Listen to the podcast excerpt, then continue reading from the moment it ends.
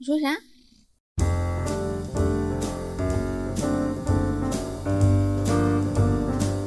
？Hello，大家好，欢迎收听《离心利比多我是毕仔，我是十一。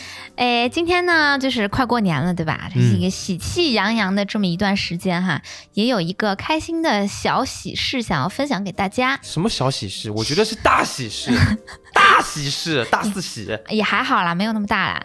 就这个小喜事是这样子的，本来呢，我跟十一不是就是头很铁吗？打死不办婚礼。嗯。然后上个月我们去日本旅游，发现一个梦中情地，没错。然后导致我们做出了一个决定，就是我们决定要办。一场小型的私人婚礼，嗯，非常开心。那是什么驱使我们做出了这样子的一个决定呢？首先声明哈，没有各方势力的参与跟 push，，也没有任何逼迫，好吧？对，就是我们纯纯是因为太美了，被美到了，美吐了，美到吐。十一当场就在那边吐啊吐啊吐啊吐，我没见过这么美的地方，这种感觉。太夸张了，太漂亮。对，所以今天想要跟大家分享一下，就是嗯，办婚礼缘起，对，以及我们这个，哎，怎么讲呢？乱来的婚姻吧，就是乱来。你有没有觉得咱俩这个完全没有 schedule 啊？完全没有啊！前一阵子才跟父母这边吵架，说不办不办，终于决定哦，好，父母也接受不办了。结果隔没多久，我们又说跟他们说要办了，人家都会觉得我们是神经病吧？就是好像很很随心所欲的感觉，对，很非典型的那一种。对，工商社会时间宝贵，大家都是很高效的、很匆忙的，要照着一套路要走下去的。没错，就我们今天这样，明天那样，这样会幸福吗？会快乐吗？啊，就是我们今天这个先卖一个小关子，在正式聊天之前呢，嗯，想要先好好的感谢一下本期的这个赞助品牌，相当的有牌面儿，牛逼！赞助我们这一期的金主妈妈是 Coach，鼓掌，Coach，就是离心力比多啊。终于终于出息了，对，有没有？对，这一次是国际大牌，没错，没错。收到这个开心的合作呢，我是三天三夜没有合眼呀。虚荣心爆表，对，是的。那咱们这期节目是 Coach 跟小宇宙的按自己的方式来播客企划的系列节目之一。嗯，非常感谢咱们这个 Coach 跟小宇宙在新年之际的邀请。嗯，也要感谢咱们听众朋友啊长久以来的支持，让我们新的一年就能开门红，喜气洋洋，能过个好年了。那今天呢，我们也想在这个播客企划之下聊一聊，按自己的方式结的婚到底体验怎么样哈？嗯。好啦，那我们就正式开始今天的节目吧。Let's go，亲爱的听众朋友们，要聊起我们这个办婚礼的缘起，就要先回顾一下咱们这个不办婚礼的前情提要。Yes。然后接下来呢，我就简单的概括一下我们这个打脸往事之不办婚礼哈。嗯。因为我爸妈其实在我们领证之后，一直都有催着说办婚礼、办婚礼、办婚礼。就在三个月前。那天是十一的生日，双十一嘛，嗯，我们全家呢一起出去吃火锅。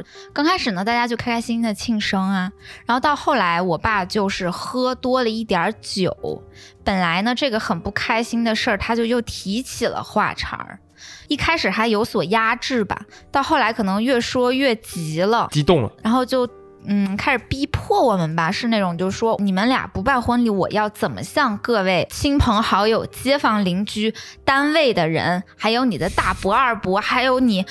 酒泉底下的爷爷去解释呢，我给不了他们一个交代呀。对对对，所以就开始进行一些道德绑架。后来我跟我爸之间的这个关系就不太好了，大概一个月，相当于我跟十一两边都比较冷处理。那边想说他静一静，他多想一想。因为其实，在那个期间，我们也解释了很多为什么我们不办婚礼。嗯，但他呢，可能会觉得这些东西比较无关紧要吧，就是你感受的事儿。然后冷处理了大概一个月，我妈就叫我们回去吃饭，我爸就说呢，哎，算了吧，我也拗不过你们，对吧？就孩子大了，翅膀也硬了，那你们就想办就办，不想办就别办吧，嗯，就这样了，嗯，这个呢就是我们的打脸往事，我们就是按自己的心意不想办婚礼，那我们呢是又为什么突然之间脑袋被枪打了要办婚礼呢？就是这样的，我们本来呢十二月的时候去日本想要看红叶嘛，然后关西那边就京都玩一玩，红叶看一看啊，好美啊，就来到了关东，也是我们第一次去日本，就想多跑几个地方。然后在东京大概玩了一两天，体验一下这个繁华都市的快乐，我们就去了清景泽。对，然后我们去青景泽一开始是抱着一种滑雪的目的去的，然后我们来到青井泽这个度假胜地呢，一出车站，四面环绕就全部都是山，山顶都覆盖着薄薄的一层雪，然后我们就觉得哇，那个萧索之感特别的美。而且青景泽这个地方呢，它是基本上没有什么可能在一些特别城市化的地方能看到那种景观，很有北欧小镇的感觉，一些小木屋，对然后还有就是成片的森林、树林，就是你人和大自然是相连通的那种感觉，然后很有氧，你知道吗？可以做有氧 SPA 的地方，是那种感受。确实是特别的美。嗯，本来我们到这个地方可能是想逛逛奥莱，然后滑滑雪。那我们第一天呢，就逛完奥莱、滑完雪之后，第二天我们住的那个民宿，哇，那个民宿简直绝了，那个民宿真的就是一个北欧小镇的一个木屋的感觉。是童话木屋的感觉。对，就是几排那个木屋相连，然后各自有不同的一些职能。它有一个酒厂，然后甚至有十个温泉，都是私汤。嗯，大厅还有壁炉啊，很老的挂钟呀，然后很欧洲的彩绘玻璃窗呀，等等的，就这些元元素就把我们当时迷的就不行不行。对，第二天在那个住的地方租了两辆小自行车，我们就去瞎晃了。然后一路当然就是平坦的道路，然后电线杆子，然后鸟，大自然的感觉，松鼠、松树，还有各种各样不一样形态、不一样颜色的木屋。嗯然后我们就看到有一个斜坡，然后斜坡往上是两个非常著名的景点，我们就想说去看一看，嗯，分别是高原教堂跟石之教堂。那高原教堂我们去了以后就是非常的美，门口全部都是被丛林掩映，它是一个完全尖顶的、很大型的一个木屋。规规正正的，而且它是原色的，它没有任何的粉刷呀、油漆啊，这些都没有。你就似乎走进去都能闻到那种木头香味，对很温暖，对很馥郁的感觉。甚至是我会幻嗅到栗子的香味。再往一排白桦树林吧，就是很深处的深处，再走进去那一块，就非常的人迹罕至了。就在我们眼前突然出现了一间教堂，它叫做十之教堂。其实你从外观来看，完全看不出那是一个教堂。嗯，你有一句非常好的形容是怎么说来着？呃我，说它很像瑞士卷儿，对，就是那种放倒了啪啪的瑞士卷儿，然后还切了一道一道的然后切大概七八块儿吧。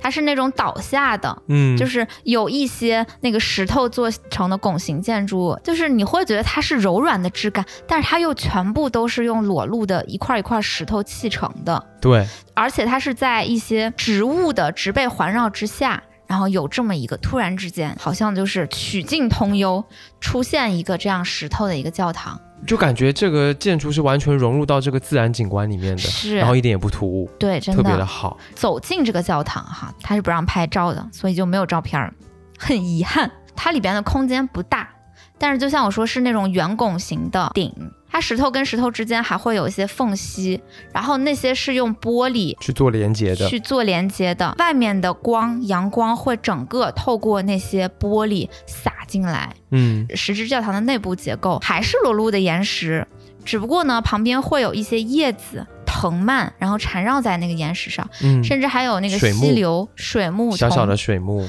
对，不停的在滴水，然后有那个水流的声音，是哗啦哗啦的。他不让拍照，其实对我们来说是一件很好的事情。为什么？因为我们当时没有办法做别的事情，就是坐在那个椅子上上，静静的感受空间里面的感觉，就很宁静。对，刚刚不提到那个有玻璃的缝隙的那个顶吗？嗯，其实是这个建筑师他还计算了太阳的轨道，哦，通过太阳的轨道，它去计算那个角度。嗯，每当那个光透过这个玻璃的时候，它在每一个不同的时间，它会营造出不同的一个空间氛围。嗯，就它的这种感觉特别的和自然相连接的感觉，哦，就是那感觉原来是这样，特别的舒适。好有心啊，对啊，这个这个设计师很厉害，叫 Kendrick Kellogg，他的老师是赖特，你知道嗯，吗？那我知道赖特，你看，连你都知道，就是非常有名的这个有机建筑的，算是鼻祖了吧，祖师爷，他的一个弟子。嗯因为这个教堂的负一层，它是一个介绍这个教堂的一个空间，里面就放了很多的资料材料。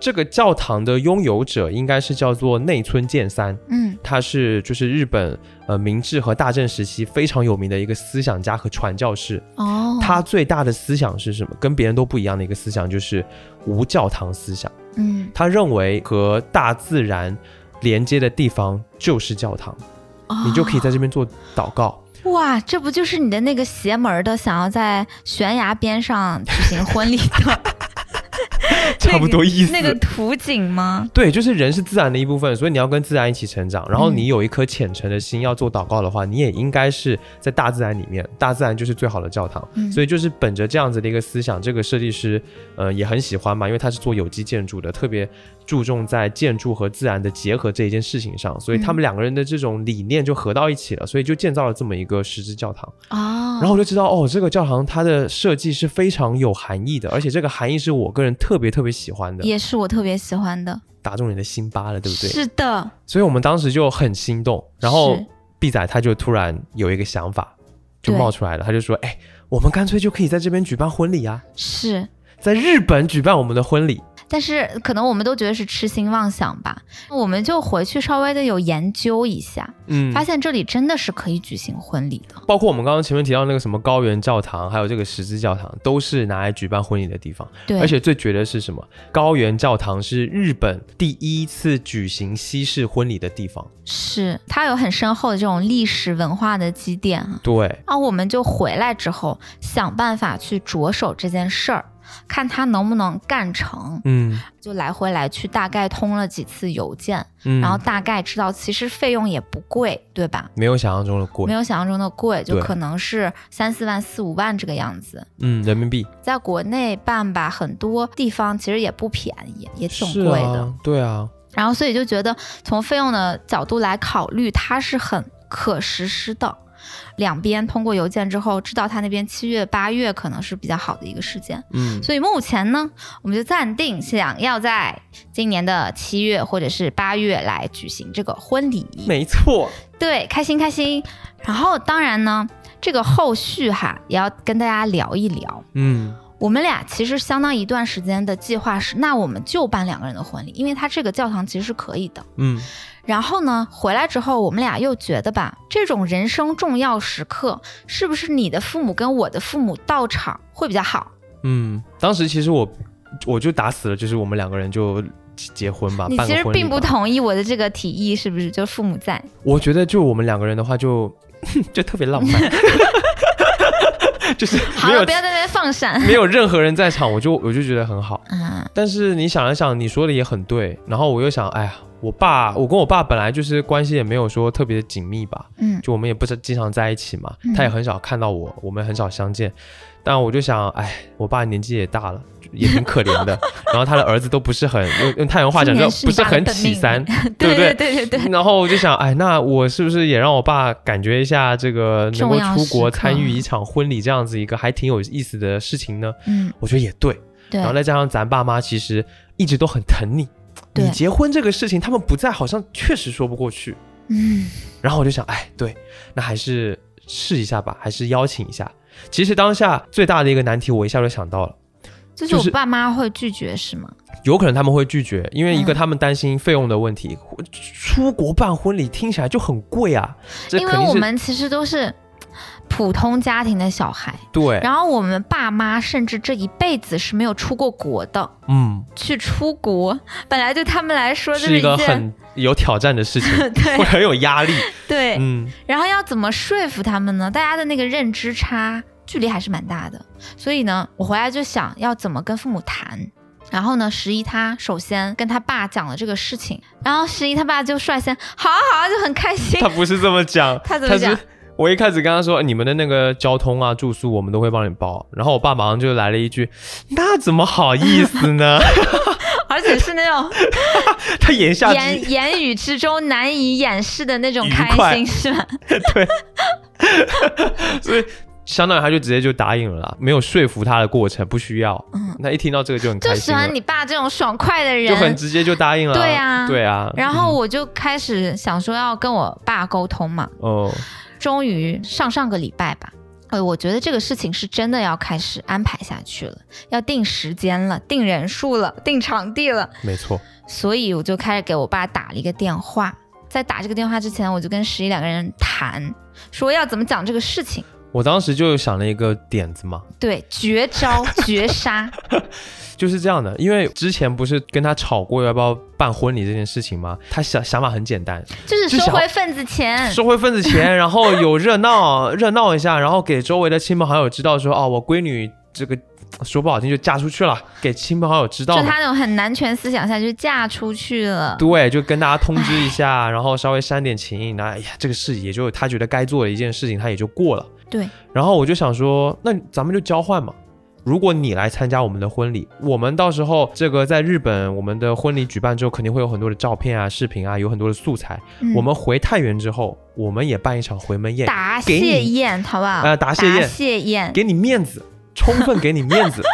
这个事情对不对？这两个人都会很开心，两就是一家都很开心。场交易，对，一个一个交易了，一个交换了。就是跟他谈条件，对，然后就开始给我爸打电话聊这个事情。我一开始就跟他讲，我们最近有了新的一个计划，是这样这样这样这样的，所以你要在明年七八月，刚好你也退休了，然后去日本，然后我们就玩几天，就在那个教堂办一个仪式，嗯，然后我可以包你的住宿跟你的机票。同时呢，如果你答应我的话，我也可以回来之后办一个简单的答谢宴。然后这个答谢宴的原则是我跟十一我们两个人决定一些细节的流程，嗯，自对吧？己处理，嗯，嗯，但是我一定会给你保证的是，可以把你想要的那些什么亲朋好友呀、街坊四邻呀、什么单位的人呀，然后叫过来，大家开心吃吃个个饭。嗯，嗯，他就想半天，他还想半天啊，然后跟我讲说，可以啊，可以啊。然后我听到那句可以呀、我的内心就是，石头落地了吧？而且我会觉得我们很牛逼，你知道吗？我就觉得，嗯，不愧是我俩，爽。嗯因为他其实是一个比较难沟通的人啦。嗯，然后这个事情呢，大体到现在这个就是我们的进度。就现在看起来呢，这个进度还是蛮喜人的。，yes，就是我们办婚礼的，想要办婚礼的这个计划，跟大家分享一下。哎，但是我也会觉得有点担心，你知道我担心什么吗？我担心我们的父母，他们未曾谋面，却要一起第一次出国旅行，哦，会有点不自在，对，要同游同住，嗯所以我就很担心他们会相处不来。七天的时间都觉得，哎呀，怎么玩的好像整个人不自在呢？我觉得不自在的事情也还好，嗯其实真正比较要命的是什么？你知道吗？前几天我跟我爸打电话，嗯然后我就跟他聊我们去日本办婚礼去玩的这些一些细节。嗯然后呢，说完之后要挂电话之前，他突然跟我开了一句玩笑，他说：“嘿，到时候如果我跟他爸打起来哈，你们两个要帮我哎，他爸很壮哎怎，么突然之间被你爸附身？我感觉我感觉我这个很很瘦哎，打不赢哎。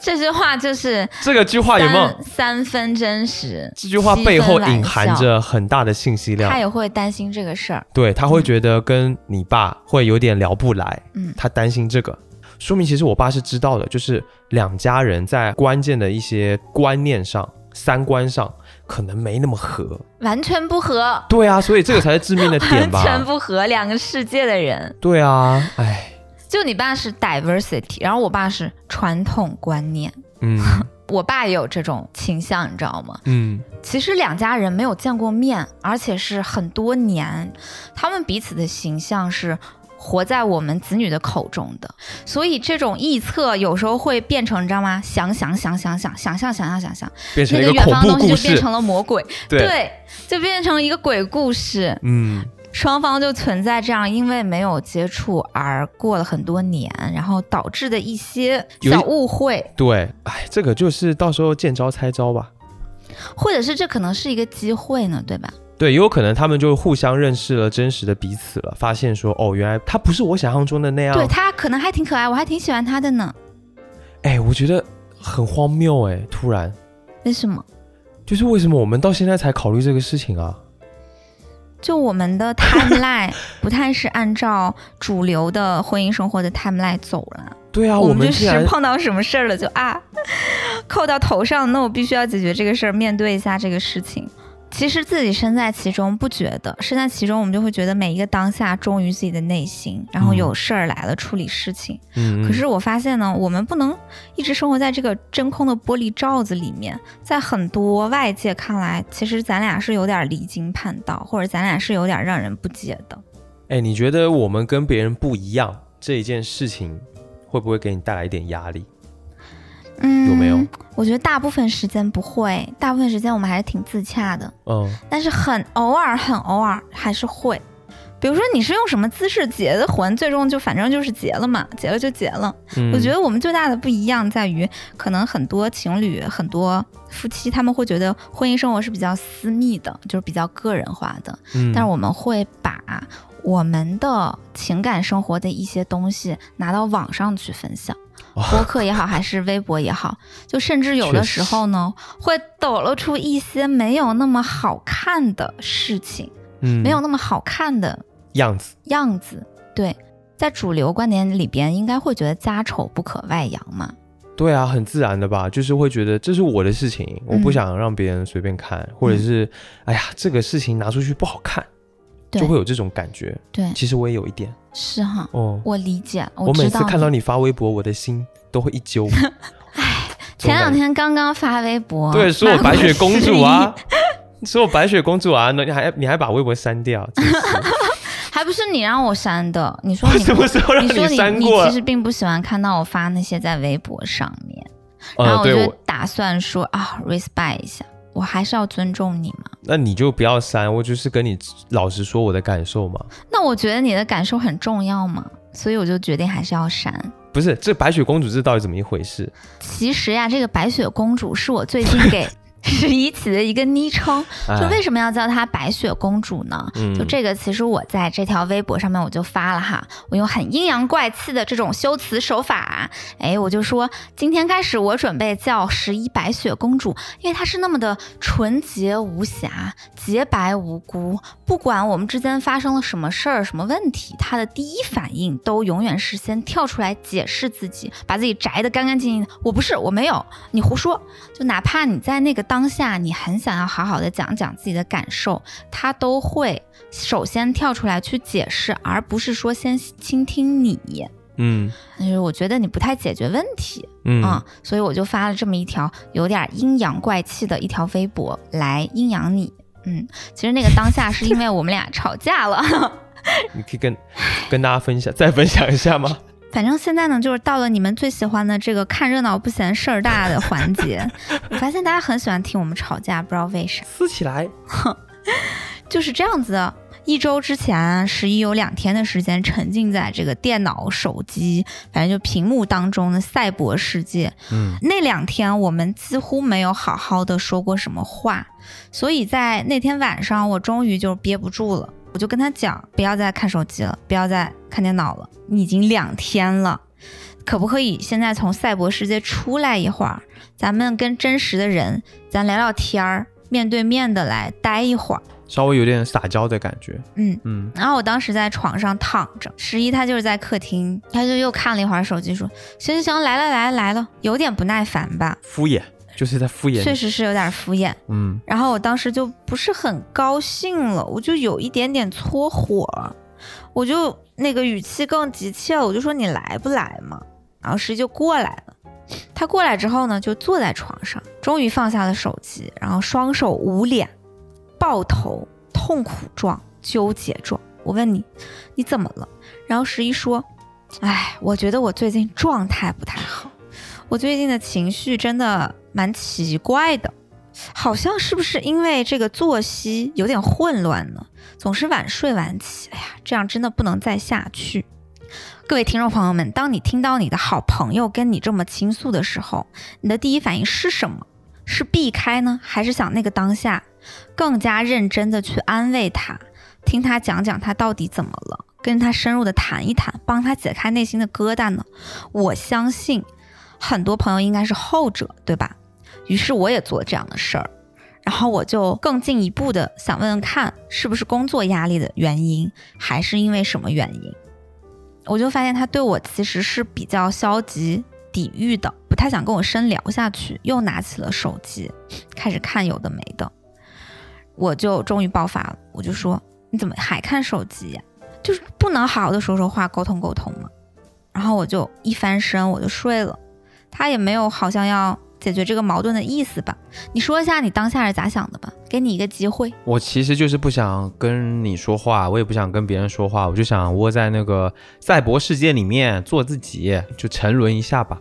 然后我没有直接跟你说这个话，我只是一种怕犯错的一个感觉里面吧，还在做题的感觉。这个不是一个特别真诚的做法吧？我就只是好像旁敲侧击的一样。在跟你说这个话，希望我能接收到，希望你能够自己理解到，然后我不需要说的太清楚，但是这么做其实不是很对的，就是在亲密关系里面。嗯，反正就是大概这么一个事儿。然后第二天早上呢，因为前一天那个矛盾没被解决，我就发脾气了，我就说前两天就那样就睡了，今天早上也没个解释。他接受到了我的脾气，过了一会儿，他其实过来跟我道歉了。当跟我道歉了两三句之后，我是态度软化了的，但是我就是想要把这个事情再说开一点，然后我又开始进行了更多的一些我的观察吧，比如说，我认为你每一次当爆发矛盾的时候，自己的感受好像是非常的重要，以至于你考虑不到或者共情不到别人的感受，然后呢，实际又开始疯狂的解释自己啊，我有不注重你的感受吗？我没有吗？我才没有嘞。就可能更多的话也没有很多吧，然后包括对于这个事情的解决也没有什么实际的效果。对，反正就是玻璃心了，又就是说多说一两句，我又玻璃心了，然后我就开始。就是开始很幼稚了，我就说好啊，那既然你说我内心没有别人，那我就来啊，那我就没有别人啊，就那种来啊来啊来打起来打起来啊，好啊，你这么说好啊，我破罐子破摔，是啊，就是这样，当下就是不欢而散。然后我就呢中午发了一条微博，讲你是白雪公主，就阴阳你 啊，就只会解释哈，就不太会处理问题。嗯，就是你真的寄希望于你道了一句歉，然后马上我就立马给台阶，然后很快。速的立刻就和好吗？因为其实前一天我们也没讲几句，事情没有真正的所谓的打开你自己，去敞开心扉的谈，只是你那个道歉是很很想要快速的解决这个事端，让我闭嘴，让我们就不要再纠结于这个生气里面，所以我会觉得稍显敷衍吧。不是我敷衍。就是当下我确实想要跟你好好聊，但是我的羞耻心，就是该死的玻璃心，实在是太脆弱了，然后一下子又被击了一下，又出现了，所以我就就跑掉了，又跑掉了，然后就特别幼稚的在想要处理这个事情，是，然后所以这个事情根本没有被解决嘛，所以我道歉根本就是只道了一半啊，而且后来就是再仔细想一想，其实我对你的这种要求就是一种对你的剥削，嗯，就是这种感觉吧。嗯，我就觉得就特别不好，然后也很幼稚。最幼稚的是啥？我们当时不欢而散，然后下午呢，你心情稍微好一点了，你就过来说我们和好吧。结果我当时来了一句：我们为什么要和好？然后我就觉得很很好笑。首先我第一反应是好笑，嗯，不愧是你，大翻白眼。对，然后第二反应是那好啊，那不和好就不和好，就有点生气。然后我们就真的没有和好。隔天在早上起来呢，我是被家里边的那个灶台的声音吵醒的。十一在做早餐，就可能是要释放一个善意吧，给我做早餐之类的。可能两个人都会觉得有点累，然后就直接开始吃早餐。吃早餐呢，我就开始跟他讲说，我其实前天晚上。跟人家聊天，然后一些朋友的八卦，讲一讲，说我其实前天晚上突然觉得自己这个修行啊，这个层次有提高，我又顿悟了一些东西。就这个宇宙，它其实是一个背果，我来给你讲讲看。哎，下下次出一期节目讲这个了，这个还蛮精彩的。然后他被我讲讲讲，他就听进去了。然后我们就开始讨论起了这个很抽象的宇宙的事情。对，然后莫名其妙，这个事情就以一种非常荒谬的方式，就是以宇宙是一个背果而结束了。没错，其实也没有完全结束。就我觉得真的结束是什么时候，你知道吗？就是那个当天晚上，第三天的晚上。我们开始看起了 MBTI 这个事情。嗯毕仔在也网上看到了一个老师，他讲 MBTI 讲的很好，他就讲了这个 INTJ、ESFP 这两个人格类型的各种特征，以及如何跟他相处。我我那天晚上我看了很久，因为那个视频还挺长的。我从晚上十二点呃十一点多十二点看到了凌晨三点钟，就是看了毕仔和我的。这个 MBTI 的各种分析，以及如何跟对方相处，以及我们这个 MBTI 类型的爱情是一个什么样一回事的这个视频，简直就是照镜子汗流浃背。对，然后就是完全就是把它看完了，我就突然理解到了，嗯，然后我就突然想通了很多事情。那个时候十一他看 INTJ 的时候，然后突然之间跟我说，说我突然理解了为什么每次我那些所谓的不切实际的幻想，那些情绪来临的时刻，总是希望你接住，但是你接不住。我突然理解了，因为理儿对于你们来说是最重要的。就是理儿对于你来说才是宇宙的尽头，世界的真理是最重要的，是你的那个核心价值。嗯嗯，我也有在看 ESFP 嘛，然后呢，老师说就是他永远会做大家的小太阳，但是他的阴暗的难过的情绪面，他其实很难去抒情的。他习惯于就只散播那种很小太阳啊，很快乐小狗啊，然后很搞笑啊，大家的开心果。这种能量，然后我就比较能理解。第一天晚上，你其实想要自己待一待，但是你真的说不出那个话，就是你为什么要绕着圈子、兜着圈子讲这个话？嗯，虽然我会觉得理儿是这个理儿，这是最高效的沟通方式啊，不会造成误会啊，但是我必须要说，有另外一种人格跟我不一样，他就是会很难做到这一点，以及他认为对的事情跟我是不一样的。嗯，唉，所以说吧，这个婚姻生活啊，常聊常新。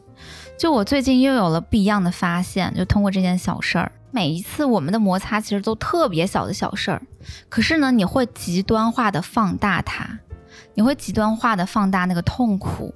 你有没有发现？是的，在很多的影视剧作品里边，《革命之路》啊，婚姻生活呀。等等的这些，就大家会觉得结了婚怎么那么一地鸡毛，那么窒息？就是为什么会这样呢？是不是我们对于婚姻本身有一种过于理想化的预期？是的，嗯，就大家可能会觉得很恐婚啊，会觉得婚姻必须得好，婚姻的坏不能忍受，是不是就在于我们对于他的期待过高？但是我们这一次发生的事情之后，我的感受上对婚姻的观察有一个发现。很多时候在婚姻当中，尤其在我们的情况之下，我们两个是非常不一样的人。嗯，好的一点是可能我们是互补的，但坏的一点是因为我们是完全不一样的两个人，所以当我们发生问题的时候，很容易会把对方妖魔化。是为什么会妖魔化？就是因为其实我们对对方自身身上都是有自己需求的各种投射的。嗯，那我就会觉得，如果这个投射没有被完成的话。或是无法完成的时候，对，就会觉得天哪，这段婚姻太坏了，是，就会觉得天哪，对方太可怕了，是，而且我们很贪心，一方面我们有自己的投射在对方，希望他能做跟我一样的一些决策，跟我一样的反应，跟我一样对于一些事物的价值评判，嗯，这样是比较好的。一方面我们又会被对方身上跟自己不一样的点吸引，是那个是我所需要的，对，比如说我是一个很靠谱的人，我是一个解决。问题的人，我是一个未来感的人，其实这些是你所欠缺而你很需要的，所以。我可能会给你一种安全感，嗯，然后同时呢，你身上有我非常需要的点，就是我不会活在当下，我属于那种反应比较慢，有点呆逼，然后跟人打交道或者是我看电影的时候，我常常会哎忘记他前面一句在说什么，就是会呆住。但你的那种活在当下可以给我帮助，就是你给我的生活很大的帮助。比如说很会玩萝卜刀，很会。接马上要掉下来的杯子。哎，最重要的一点是我的手机从来都不充电，就因为 我的质感很差。但是我每次看向我的手机的时候，当它岌岌可危没电，我都发现它插上了那个充电器，但不是我插的，都是十一插的。笑死！对，我觉得这个点是会让我注意到的时候觉得很暖心？嗯，但是这个真的是我比较不擅长的，嗯，然后以及其实我有很强的表达欲，然后我是一个对生活很有观察的人。如果没有十一的帮助，《离心力比多》这档节目是不可能做出来的，因为我就是不会录跟不会剪，我不会去做这种很有实感的事情。是我想到了什么，我要去执行，因为我的思路马上会从一件事儿跳到另外一件事儿，嗯。就是四处都在闪光那种感觉，就思路网状思路的那个网，各个节点都在各种闪光。嗯，所以其实我的生活跟工作还好有你的帮助，我觉得才能得以比较好的发展下去。我也是因为有你的帮助，人生道路上的这个路有路可以走。本来是没有录什么鬼？好官方呢，这一波彩虹屁。最重要的一点就是，我发现了这种落差，并且我现在真的能够接受这件事儿了。我真的能够接受一个跟我就是不一样的人，嗯他就是不会那样想事儿。对于我来说，工具价值很重要。什么叫工具价值呢？有效的、成长性的、能解决问题的、work 的。对于你来说，内在价值很重要。嗯这个是什么意思呢？就是，例如说我们上期讲的那个杯子，就是一个很好的，你知道吗？对于这个事情的解读，为什么在你的眼里看它是不一样的杯子？因为你在意的是它的内在价值，内在价值就是它确实不一样，它有不一样的花纹，它在不同的地方买的，它的观感材质，而且它事实上就是不一样。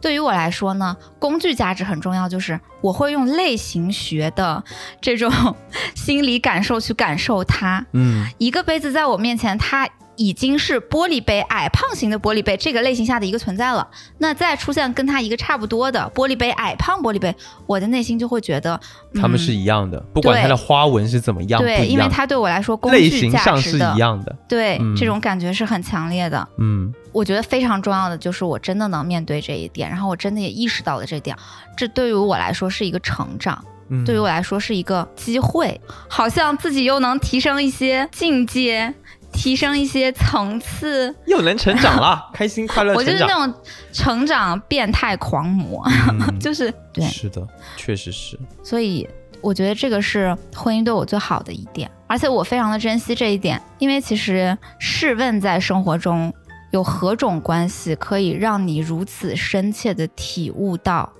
另外一个人？是谁，还有别人是谁对，这个问题。是。嗯我觉得可能亲密关系是为数不多的一种方式。然后我会觉得，我们发生了那件争吵的事情之后，就在前两天，我们两个呢，在一个阳光明媚的下午，去了一个咖啡馆儿，嗯想要讨论一下选题呀，讨论一下接下来的节目呀，顺便聊聊天儿啊。坐在一个玻璃窗前，外面是一棵大树，然后阳光很好，咖啡也很好喝，就在那里瞎聊，就是聊了很多，就聊了我们各自是怎样的，聊了我们看到的对方的差异，聊了我们确实能够充分包容那个差异，也要承认小部分时间我们会觉得难以忍受，会有心里边的恶魔出现的时刻，就想要杀死跟自己完全不一样的那个人，那个他者。不要杀死我。对啊，我们就聊这些，我就觉得聊得很愉快。是的，然后前两天的那个吵架的事情，就会觉得 那天好像是真的好了。嗯，嗯，你会有这样的感受吗？对啊，我就是觉得那一天才是真的好了的，而且你说了超多话，很少见吧？对你讲了超级多，笑死，因为我很难得有一些发现，很难得有一些感悟，这样吗？所以就说的比较多。嗯而且我还觉得我们就是其实是做了这样子的一个选择的。嗯我觉得那一天之后，我发现我们好像各自做了一个选择了，嗯且这个选择让我们特别的自由。嗯，你你是的，这话说的好抽象啊，但你理解我的意思吧？我明白。那不是你你受任何人 push 逼迫裹挟要做出的一个决定，说我决定对要包容对方，那，个是发自内心的说，哦，我们今天聊这么多，我决定要包容对方，嗯，发自内心的一种信念感，就说，当然也不保证下次不会吵架啦，当然不保证啊，肯定还会嘛。肯定还是会吵架。但是就是如果我们有这样子的选择跟对这件事有这样的认识之后，那可能再吵架会是另外一种吵架，嗯，对吧？我觉得挺好的。其实说回来哈，首先是婚姻关系当中的两个人会有压力感，这个是一个事实，然后我们再处理它。再大一点呢，这一对 couple 他们跟这个社会一些主流的声音之间也会存在一种对立面跟压力感。嗯，我不知道嗯你有没有感受过，我们就是这样吗？因为我们两个很奇怪。就大家都会觉得我是阿尔法女，然后十一是一个欧米伽男，嗯，会怀孕的那种。似乎在婚姻故事当中的那种性别角色感不是那么的主流。就我常常显得很强势，哦然后冰冷一些，嗯然后你常常显得更感性，然后更文弱一些。主流框架下，似乎我们两个人跟主流是割裂的，嗯而且呢，难受的是很偶尔的时刻，我们也会被这种东西影响。会的。比如说，其实我之前也会看一些类似什么“曲曲大女人”呀那种邪恶鸡汤，你知道吗？然后你别这样讲，说不定很多人很很 吃他那一套冒犯了。但我还是要讲那是一个选择啦，我觉得是。对，嗯那是一个那是一个选择啦。嗯嗯但我还是要讲，我会被主流世界的一些观念影响，认为男的应该更有能力，更加的会赚钱。嗯我是会有这样的时刻的，虽然很少。嗯十一也会被主流框架下的那个观念影响，认为男生应该更强势。真的，我会受这个东西很大影响。但是其实我并不想在我们的关系当中获得一个什么很高的家庭地位啊，或者是我是一个所谓很厉害的男的，嗯就啊，我就不是啊，然后我也不想是啊，然后我当然也会受到他的影响，可是我。我没法试，你比如说之前那个傅首尔和她老公老刘，对是不是就是大家也在讨论这个事情？就是因为还是有的人会觉得老刘这样子的男的很弱，嗯就觉得他显得他很软，嗯没有那种男人的感觉，嗯不是很强那个男的。是但其实我觉得，为什么男的就不能是那样的角色呢？对啊，为什么不行呢？就是我很在意的，现在开始发现，我们是追求婚姻当中的角色感的平权的，哦，我们的相处非常的警惕这一点。嗯就是我们不要让两个人当中的任何一个人有那种被权力制衡的感觉。不要被一种刻板的印象或者是一种社会上的传统规则去影响到我们自己做的决定。对，我们决定我们是这个样子的，我们就能够很心安理得的做这个样子。是我觉得这是很重要，就是这才是自由嘛。是，对啊所以我后来就常劝自己说，婚姻平权的核心是什么呢？其实是一种男不恐弱，女不慕强。所以哦当我每每开始有一些慕强的想法的时候，我就在想，这个其实不太符合我核心想要追求的那个价值。嗯，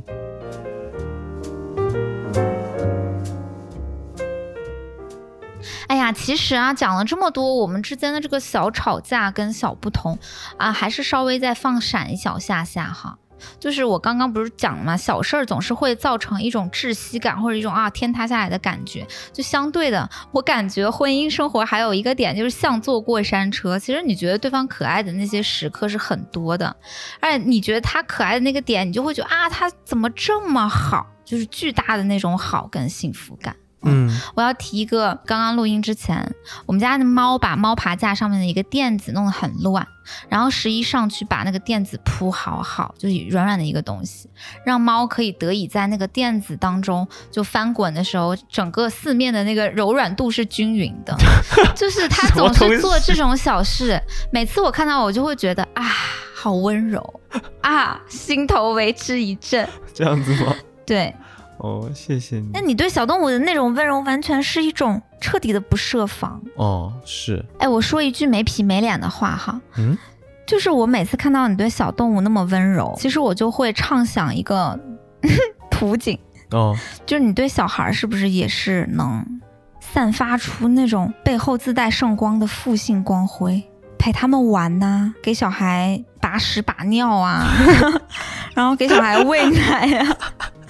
那种男妈妈的图景，我怎么给小孩喂奶啊？我是把把你放在左手，然后把小孩放在右手，然后把你俩合起来，这样吗？哎，白痴哦！啊，反应堆对接成功，就我就会开始禁不住会去畅想，你又想又想想要有小孩，是因为要要看这个图景吗？我不是啊，我就是现在还没想好嘛，我只是会乱想、瞎想。对，前两天我们走在大街上，然后前面有一个小朋友，大概一两岁，他妈就抱着他，然后呢，他妈在我们的前面走路嘛，然后小孩就是他的脸就正正对着我们俩，然后十一就一直在那边跟他搞怪。就我发现你对小孩其实还挺有爱心的，然后我就会觉得，咦，好像也不错。嗯，但是我又很恐惧，说，哎呀，万一要是生了，我羊水栓塞死掉怎么办？你在说什么？不要乱讲话啦！哎，确实生不生这个问题还挺难的。上一次节目不是也聊到了吗？嗯，反正我们的态度就是没有想好要不要生，我们就先不生。是这个态度很简单吧？对。其实聊到这个婚后生活是要萌宠还是萌娃的这个话题啊，嗯我突然想到，就前阵子看过一条印象还挺深刻的视频，Coach 发布的 Courage to be real 的主题。嗯在这个视频里面讲了什么呢？呃，在视频的开头是几个大城市的年轻人在遭遇不同的人生命题的时候，面对不同的一些道路怎么选择的这么一个视频。哦，啊、比如说我们很关心哈，是选择爱情还是选择一种生活搭子，然后选择既定的职业路径呢，还是说像我们这种自由职业一样选择混乱的职业路径？其实自由职业还蛮香的啦，蛮香也蛮，但是比起 是，嗯。然后呢，里面我印象很深刻的是一个年轻的女性，她走进了一个电梯里，嗯，然后推着婴儿车里边的小宠物，这个电梯就全部都是镜面。她在满是这个镜面的电梯里边邂逅了另外一个自己，就跟她长得一模一样，然后推着一模一样的婴儿车，但是这个婴儿车里边是一个小婴儿，哎，有没有很像？挺像的，就是跟我们面对的这个事情是不是一模一样的感觉？是的，是的，不知道怎么选。真的，就是这个画面让我觉得联想到了自己。嗯有时候在进入人生的岔路口，也会困惑于是我要选 A 还是选 B，还是我全部都要，对吧？嗯嗯，就比如说，我们就要不要生小孩这个问题，其实在日常生活里边经常会有讨论。就有时候要做出选择这件事儿，是会让我们觉得恐惧的。比如说我刚刚讲那些、嗯一些 奇奇怪怪恐惧的一些点，但是它依然是有吸引力的嘛，因为它好像背后还意意味着一种，哎，嗯，十一就是抱着两个人然后对接喂奶的那种 浪漫途径。或者是它会有一个更深层次的这个所谓生命意义对，的这个探索，是，对吧？嗯。就是我看完这个视频之后，有一个很深的感受，它其实给我内心一个小顿悟吧。就是其实 A 面和 B 面并不是唯一的一条路，你不管选择哪一条路，你都会走入一个不同的风景当中，会有不同的际遇。所以也许生或者不生，我不管怎么选，最后都不会后悔。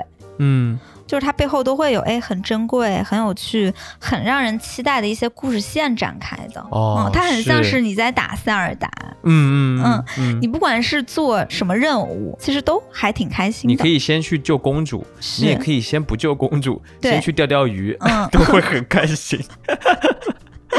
嗯 我觉得这个还挺妙的，就是我发现了做任何决定，其实都不太应该要受困于做决定本身这件事儿。嗯所以不要太纠结于做决定，是我最近悟到的比较重要的事情。嗯，嗯其实是一种道家的无为和顺应的智慧。嗯我们可能现在还年纪轻轻啊，尚未能圆满自己的心智哈。可是这种无为跟顺应的智慧，我觉得是未来，哎，我们三十加之后这个道路上要去慢慢体会的，对不对？嗯，嗯，其实我觉得说的比较简单一点，我觉得就是大家可以尽可能的去按自己的方式来，Follow your heart，你才是自由的，嗯。就是你的自由可以自己给自己。是。对我觉得这一点是比较重要的。我发现就是 Coach 这个品牌最近好像每一次出现在我的视线里的时候，都是在以一种越来越年轻化，嗯。然后有那种酷劲儿的那种姿态出现的。嗯除了他们的什么品牌广告啊，或者他们的宣传的画报以外，他们家的设计这几年来也是越来越有很有态度感的审美风格了，就特别的酷。有有？你记得我们上次踏入我们上次在 Coach 是什么时候吗？就是在清景泽嘛，清景泽的奥莱，，对，然后那嗯，很大的一间店超级久逛了，超级久，就是我就发现他，哎，他们家的包越来越好看了。嗯然后我还看到了一个小小的斜挎包，那个设计感特别的好，嗯然，后我们当时就买了嘛。是的，我觉得它的设计是对我们这种年轻人非常友好的一种设计。是，对我觉得，比如说我们很多人的可能第一只大牌的包包，应该都可能是 Coach 的吧，我的第一只就是。是吧？我的第一只大牌包是 Coach 的一个黑金牛皮托特包，嗯。然后它的那个材料是荔枝纹的牛皮，嗯。真的很百搭，也很耐用，而且用了非常非常多年。嗯，它是我觉得我会长久用很久很久一直用下去的一只，就是它的设计跟质量都让人能很长情的爱它，尤其是对于 INTJ 人这种在寻找 寻找某一个类型下的无敌单品的这种人来说，哦嗯，就是很靠谱，嗯。但是又很在线这种感觉，嗯。嗯。说回我们的婚姻，其实我觉得大家不要看我们好像确实都是比较按自己的方式在，不管是开始我们的婚姻也好，还是说维系我们的关系、我们的婚姻也好，其实在这当中我们是付了很大的努力的。嗯，是的，就看似混乱哈，但是我们其实每一步都是很努力的，想要获取自由。这件事是要努力的。对我就是觉得要自由的话，你其实是要相对应的付出一些努力去争取来的，完全同意。是吧？嗯，我以前会有一种巨婴心态，稍微不太成熟的时候，我会在家里边说我想要干嘛干嘛。当我爸妈他们不支持、反对的时候，听不进去的时候，嗯我就觉得你们就是我自由的剥夺者，然后你们就是用强权在压制我。嗯，但是我现在不会这样想了，就是其实要获取自己想要得到的，我去干嘛干嘛的这个自由是需要努力的。嗯是需要做点什么的。比如说，你要谈判也好，抗争也好，你要去做交换也好，还是要去努力的去认真的做这件事情，你才能得到说我要去干嘛干嘛的自由。是的，嗯，就是我发现，怎么样努力获取自由呢？还是有点小方法的。是什么？大家要记住一件事情，就是双向占有原则。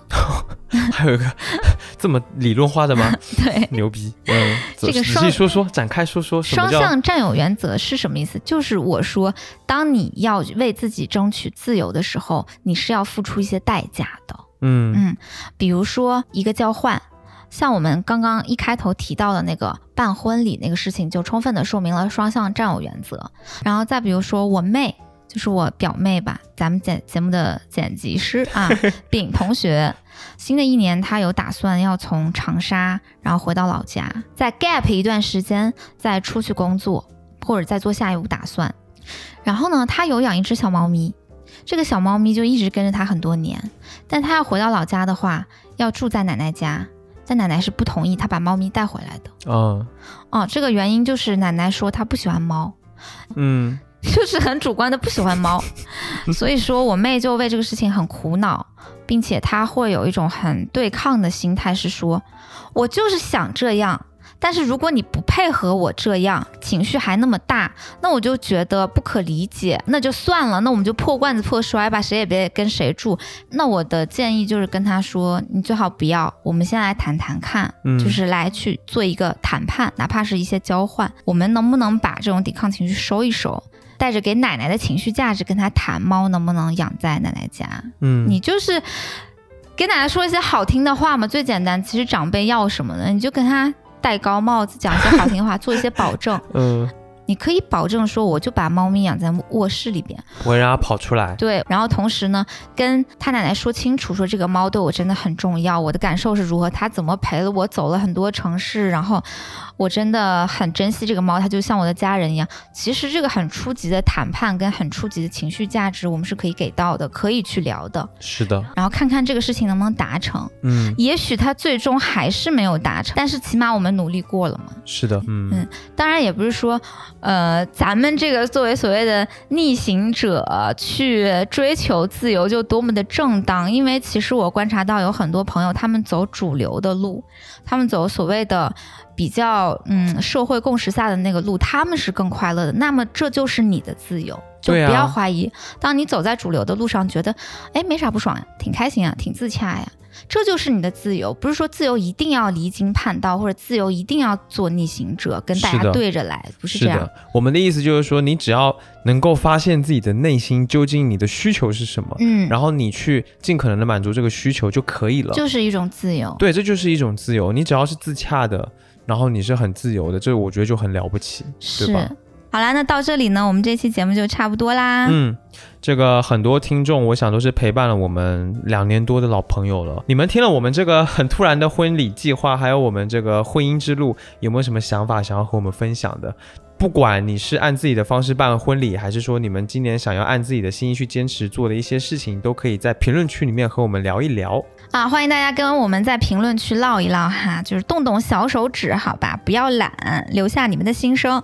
那最后呢，如 Coach 和小宇宙按自己的方式来的这个主题所说的，我们离行离语多呢，也祝大家都拥有敢于按自己的方式来，敢于坚持自由的勇气。希望新的一年呢，你们能够是做自的一年，答应我，做没错自己好吗？做自己。然后这几天春运的大潮也来了，可能有很多的朋友呢也纷纷开始踏上旅途。在路上呢，我觉得没有什么是比听播客更好的消遣了。所以不管大家是在回家的路上，或者或者是在旅行过年的路上，都想推荐你去好好的收听一下咱们这一次特别企划里面的其他节目，有《言外之意》、《处女武器》，还有《心动女孩》他们的一些节目。我都还蛮喜欢他们的。哎，真的，他们的节目也都很精彩，所以大家不要错过。对然后呢，也欢迎大家可以多多关注 Coach 接下来的一些活动。新年快乐啦！我们下下期期再见见，拜拜，拜拜。